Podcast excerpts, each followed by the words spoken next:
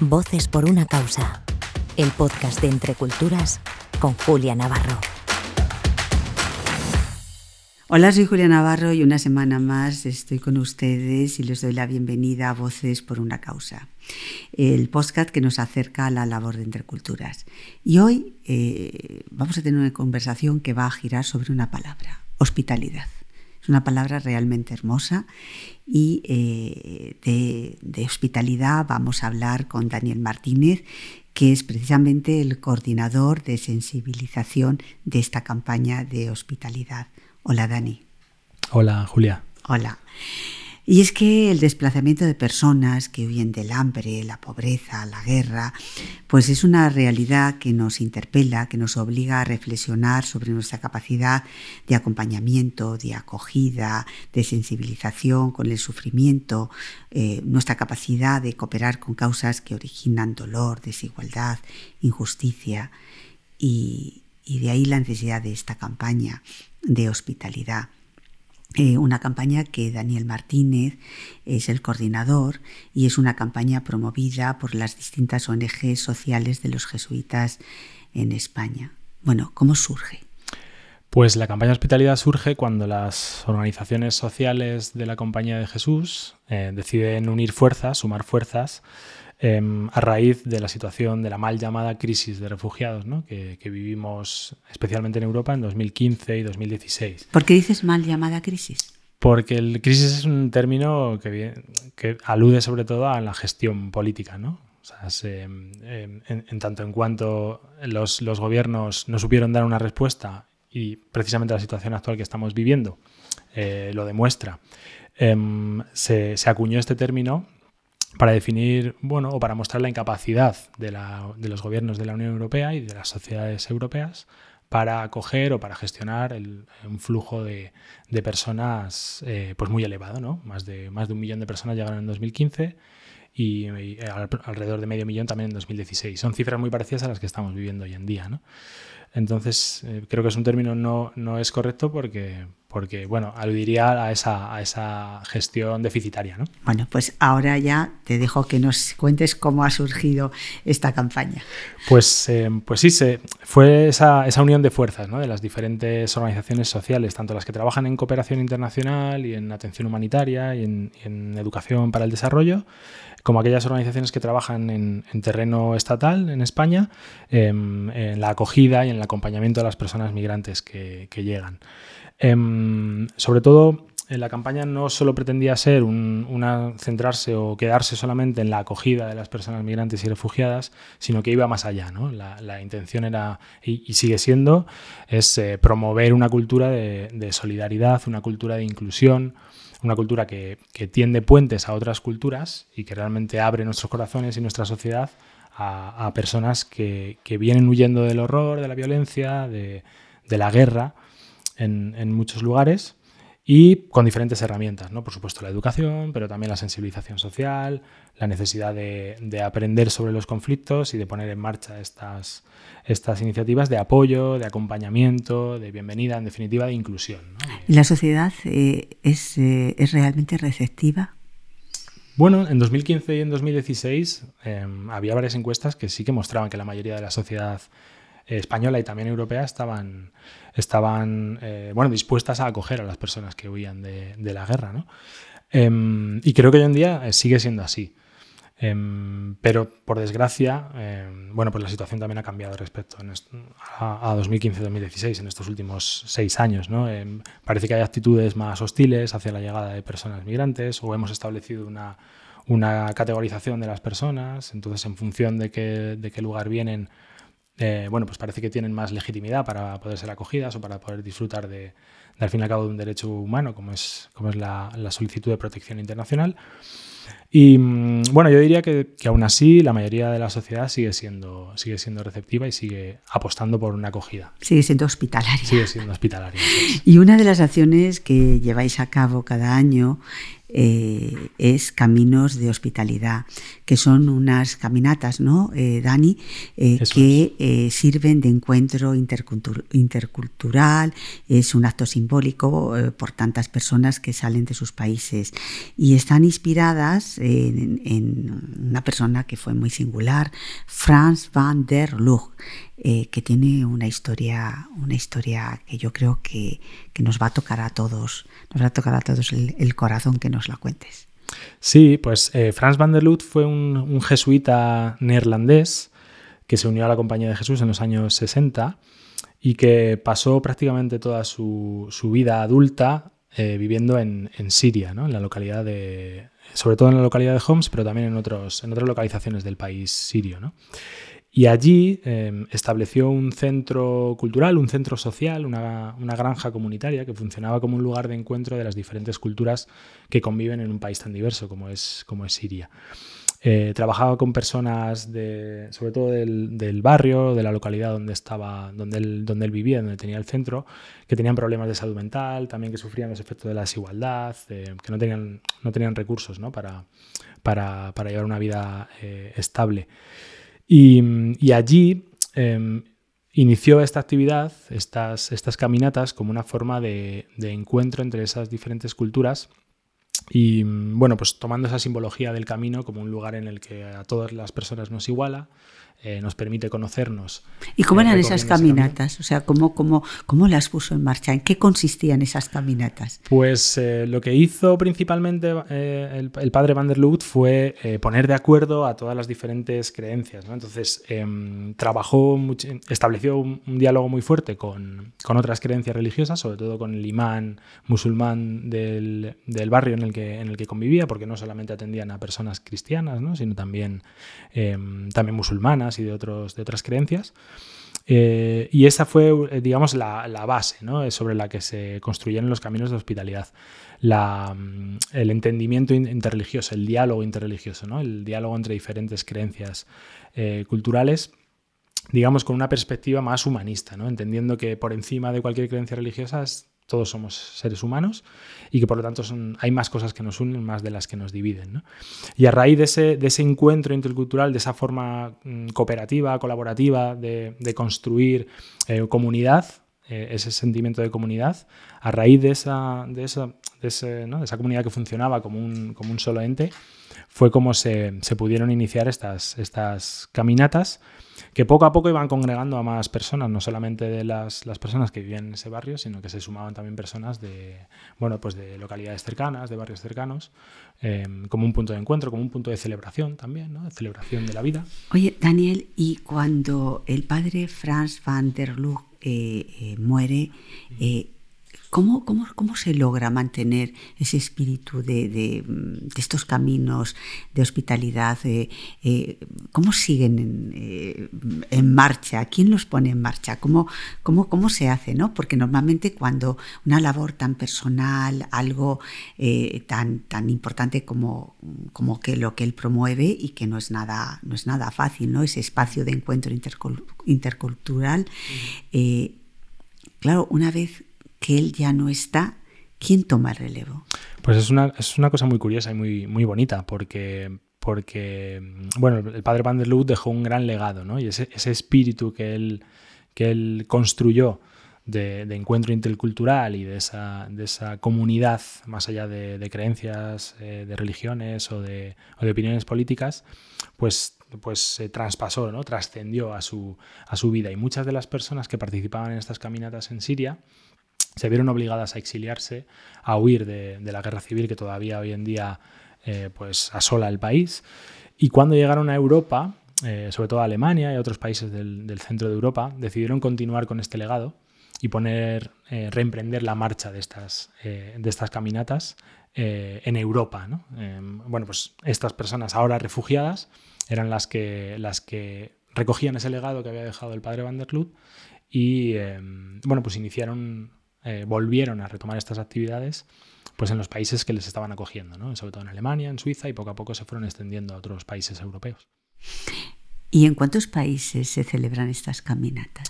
Pues eh, se celebraban, en, por lo que sabemos, en Alemania, en Suiza, también en Francia se, organizaron. Em, eso hasta donde sabemos, pero sobre todo en estos países centroeuropeos, también en Austria, eh, había un grupo que también las celebraba allí y a España también, también llegaron, ¿no? O sea que son varios, varios países europeos donde se han... Donde se ¿Y en España desde cuándo, desde cuándo se han puesto en marcha nunca mejor dicho, estas caminatas. En España fue en el año 2018 cuando celebramos la primera, la primera iniciativa de Caminos de Hospitalidad. Entonces estas personas refugiadas eh, sirias que vivían en, en, Alemania y que ya llevaban un tiempo en Europa organizando estas caminatas, bueno, pues fueron invitadas por estas organizaciones que promueven la campaña de hospitalidad a venir a caminar a España ¿no? y recorrer el camino ignaciano, que es un camino muy, muy particular para la Compañía de Jesús, para los jesuitas, y que une eh, País Vasco con, Cataluña. ¿no? Eh, entonces, fue el primer. ¿Dónde empieza? Empieza en, Javier, en Javier, uno de, uno de, los, de, los, lugares en los que estuvo San Ignacio de Loyola, y recorrió todo, el, todo, el, todo ese camino ignaciano hasta Manresa, ¿no? que es donde, donde termina. Eh, bueno, la mayoría de personas acabaron yendo a Barcelona porque es la ciudad más... más? Pues son bastantes kilómetros. Al final, haciendo la suma de todas las caminatas que, que hicieron en España, este, este camino ignaciano, pues yo diría que aproximadamente unos 400, 500 kilómetros, pero haciendo la suma de, las caminatas que, tuvieron lugar en ese año 2018, porque no solamente hubo en este lugar, sino también con otras personas acogidas en otras ciudades, pues participaron más de 2.000 personas y el los kilómetros totales recorridos rondaron los 15.000, ¿no? En todos los, en es, es, impresionante. Y bueno, yo creo que este año pues eh, estará más presente que nunca el éxodo que están provocando las guerras, ¿no? Tenemos la invasión de Ucrania, eh, pero también hay otros éxodos eh, que se están produciendo en Centroamérica o en Siria, en otros lugares de Oriente.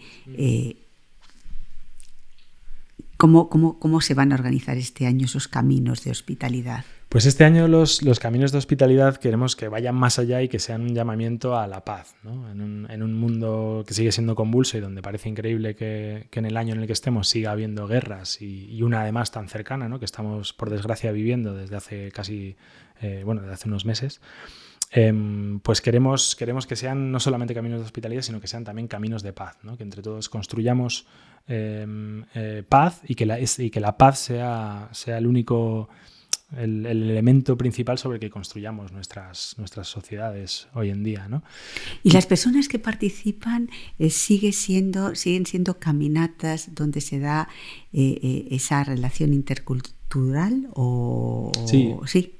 Sí, siguen siendo así. En, en la mayoría de ciudades, em, bueno, pues participan muchas de las personas que están acogidas Em, por alguna de las, de las, organizaciones sociales jesuitas, del, del, Servicio Jesuita Migrantes y de otras organizaciones. Em, no solamente jesuitas, sino también otras organizaciones también religiosas con las que se trabaja muy, muy de cerca, eh, organizaciones de sociedad civil en definitiva, y, sigue siendo un punto de encuentro, ¿no? donde, donde pues, personas de diferentes orígenes, de origen africano, subsahariano, de origen de Oriente Medio, de origen también latinoamericano o centroamericano, como, como bien has dicho Julia, pues se, se, unen con, se juntan con las personas locales, con la comunidad local de, acogida y, pasamos ese, ese, rato de encuentro y construimos entre todos ese camino ¿no? y esa cultura de hospitalidad y esa cultura de paz, que es la que tanto necesitamos y eh, mm, eh, las organizaciones jesuitas son las que organizan ese camino, me imagino la, la parte también eh, técnica, ¿no? Es decir, de cuántos kilómetros vamos a hacer, dónde nos vamos, a la logística. Eso es. Además, durante estos años, desde 2018 hasta este año, hemos, hemos realizado caminatas en diferentes lugares. Algunas han sido eh, en el campo, ¿no? Pues, por ejemplo, aquí en Madrid nos íbamos a la sierra o en otros lugares de, País Vasco, de Cataluña, pues aprovechaba para irse al monte. ¿Cuánto duran? Porque depende, claro. Sí, normalmente. no es lo mismo hacer 400 kilómetros no, claro, en la ruta nacional como es. Eso fue el primer año. Normalmente son, son actividades que duran un solo día, pero que también sirven como un espacio de ocio para las, ¿no? De, ocio y de tiempo libre también para las personas acogidas, ¿no? Que muchas veces nos centramos en los itinerarios más de formación o más profesionales y nos olvidamos de estos espacios espacios de, ocio y de tiempo libre que también ayudan a construir tejido comunitario. Y tú que lo has vivido y que lo estás viviendo tan de cerca y que supongo que participas en, estas, en estas caminatas, y en esta campaña de hospitalidad, eh, eh, ¿qué has aprendido? ¿Qué te enseñan? ¿Qué te dicen los que participan? ¿Qué quieren? ¿Cómo lo ven ellos? Bueno, te hago un montón de preguntas así, porque me parece que debe ser apasionante participar en estas caminatas. ¿no? Es, muy, es muy emocionante, además em, a medida que avanza la, la, actividad ¿no? de la jornada, vas viendo como la gente bueno, pues la gente, todos empezamos un poco fríos ¿no? y un poco más distantes, sin saber muy bien qué hacemos, qué hacemos en esta, eh, pasando este día ¿no? con personas que todavía no conocemos. Y a medida que van pasando los, los, kilómetros, a medida que se, va, que se va andando, que se van haciendo diferentes actividades y vas hablando con la gente, vas conociendo diferentes historias, diferentes personas. La gente cuenta su historia. La gente cuenta su historia, la Tiene gente la se abre. De, de, hablar. Sí, y, y automáticamente en cuanto se inicia el camino también surge esa necesidad que yo creo que es innata del ser humano de ponerse en contacto con la persona que llevas al lado y con la que estás caminando en una misma dirección. Entonces ahí es donde surgen también, también ese, ese encuentro o esa conexión entre las personas. Porque imagino que en, esta campaña de hospitalidad, en este, estos caminos de hospitalidad, eh, no solamente eh, participan personas refugiadas, sino personas simplemente que quieren eh, expresar su solidaridad y su afecto eh, y su apoyo a, estas personas que han tenido que, dejar sus casas, sus vidas, sus países. Eso es. Sí, la llamada, la llamada de las iniciativas de Caminos de Hospitalidad es para que participe pues, toda aquella persona que se sienta llamada, ¿no? que se sienta interpelada a, construir ese espíritu de, solidaridad y de, de inclusión con las personas migrantes y refugiadas. ¿Van niños? Van niños también. Sí, van familias enteras muchas veces y aprovechan para pasar un día entero. Y, van niños no solamente de, las familias que muchas veces están acogidas, sino también de, familias, pues, por ejemplo, de los colegios jesuitas cercanos o de, o de familias que están muy implicadas también muchas veces en la acogida de personas migrantes y refugiadas. Y, sí, también es un, espacio yo creo que muy enriquecedor para, los niños y las niñas. ¿Y cómo nos podemos sumar eh, eh, a, estos caminos de hospitalidad? ¿Qué tenemos que hacer? ¿Cuáles son los requisitos? Pues, requisitos ninguno, son las ganas de, venir a, pasar un buen rato y, las ganas de andar sin que tampoco sea una, actividad demasiado, ¿no? demasiado eh, demasiado fatigosa. Em, y a través de la página web de caminos.hospitalidad.es tenemos una sección donde se pueden encontrar, donde vamos actualizando, donde se celebran, donde se celebran caminatas. Siempre suelen ser en torno al, 20 de junio, que es el Día Internacional de las Personas Refugiadas. ¿Y cómo se llama la página? La página es caminos.hospitalidad.es. También se puede encontrar en la propia web de, hospitalidad.es.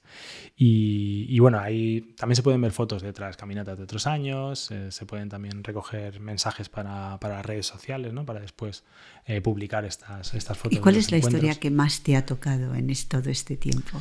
Las que te ha tocado vivir. Recuerdo la primera vez que hicimos Caminos de Hospitalidad en 2018, que fuimos a la Sierra de Madrid, en, mi caso porque, porque vivo en Madrid, ¿no? pero bueno, en muchos, muchos otros lugares se celebraron también caminatas. Y recuerdo de una familia de origen palestino que estaban acogidos por Pueblos Unidos, que es la organización jesuita que, trabaja con personas migrantes en Madrid. Em, es una familia además que, lo pasó mal, ¿no? porque venían de un campo de refugiados en, Jordania, desde donde habían salido de, Palestina, y vinieron a España a través de un, programa de reasentamiento muy costoso, muy, muy largo, muy tedioso ¿no? en lo administrativo y, y en el papeleo. Y una vez que llegaron a, Madrid, bueno, pues tuvieron que afrontar una situación complicada, ¿no? porque se trataba de un matrimonio con cuatro hijos y, bueno, pues hubo un caso, por desgracia, de violencia eh, por parte del padre hacia la madre. Entonces, claro, todo ese proceso de, violencia de género en, en la familia pues fue un proceso muy tortuoso para los, para los chicos. ¿no? Estamos hablando de chicos que el mayor tenía 20 años, que ya era una persona adulta, pero los, los otros tres hijos eran, eran muy pequeños, ¿no? pues de 16, 13, 10 años, y vivieron una situación, pues, pues por supuesto, muy complicada. Al final, por suerte, se, se resolvió eh, la situación, el, padre de la familia salió del, del hogar familiar eh, y, la, y el apoyo que sobre todo que se le dio a la madre fue el poder tirar hacia adelante con, cuatro hijos a cuestas, ¿no? siendo una madre sola que tiene que tirar con cuatro hijos adelante y sin tener la información básica para poder eh, salir hacia adelante en un, país nuevo, en una ciudad nueva, ¿no? Eh, desde lo más básico, ¿no? desde cómo escolarizar a los, a los chicos, cómo aprender el idioma que no dominas, cómo encontrar trabajo. Y recuerdo que ya llevaban ellos cuando hicimos esta caminata, pues yo creo igual ya un par de años en, en Madrid, Y recuerdo eh, los, los, niños más pequeños que nos decían que era uno de los mejores días que habían pasado en, en España desde que habían llegado aquí, ¿no? porque era la primera vez que, que, salían de la ciudad, habían pasado mucho tiempo en un centro de acogida de refugiados, donde vivían con otras cientos de familias, eh, y ya en ese momento ya vivían en su propio piso, ya tenían cierta autonomía, y se les estaba dando la oportunidad de conocer a más gente, de ampliar ese círculo y de, y de conocer, un, en este caso, un entorno natural eh, como es la Sierra de Madrid, eh, pues privilegiado, ¿no? Un entorno, un entorno muy bonito. Entonces yo me quedo con eso también, con esa con esas, esas palabras que nos decían los más pequeños y las más pequeñas de la familia, diciendo que era uno de los mejores días desde que estaban en, en España, porque habían conocido a mucha gente, porque se lo habían pasado muy bien, porque habían, habían caminado juntos con personas que no conocían, pero que habían hecho amigos y amigas ese día. Y, y ese es un poco el espíritu ¿no? de estos caminos de hospitalidad el abrir el corazón y el abrir la mente a otras, a otras personas, aunque sean de otras culturas diferentes. Y, y son experiencias que, que, realmente quedan para toda la vida. ¿Y este año por dónde vamos a caminar, Daniel? Pues todavía es pronto para decirlo. Hay veces que las caminatas las organizamos también, en, las hemos hecho algún año, también eh, por, por, dentro de la propia ciudad, ¿no? también para tener más visibilidad en, pues en el centro de las ciudades, en otras ciudades como en Sevilla o en Santiago de Compostela se han hecho también. Pues se hacen el mismo día las caminatas. Histórico. Tienen diferentes fechas. fechas. Sí, hay como un, un abanico de, de, diferentes semanas donde se van organizando. Siempre es en torno al 20 de junio. Este año también queremos que se amplíe un poco el, el, ese marco temporal y también se pueda caminar en septiembre, ¿no? a raíz de la Jornada Mundial del Migrante y Refugiado que impulsa el, el Papa Francisco, que se celebra el 25 de septiembre.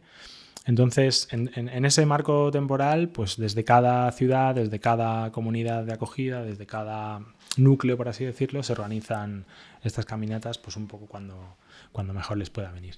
Pues iremos, eh, nos tenemos que sumar a estos caminos de hospitalidad, que como decía antes es una hermosísima palabra. Muchas gracias, Daniel. A ti, Julia, muchas no, gracias. Pero muchas gracias por acercarnos a los caminos de hospitalidad y al legado de Fran van der Lug, que es una inspiración para las personas que creemos en que el encuentro es posible y que el diálogo intercultural es una riqueza. Gracias a todos por acompañarnos una semana más, hasta la semana que viene y quédense con, con, con, la voz de hoy, de la voz por una causa, la causa de la hospitalidad, la voz de, de Daniel. Voces por una causa, el podcast de Entre Culturas con Julia Navarro.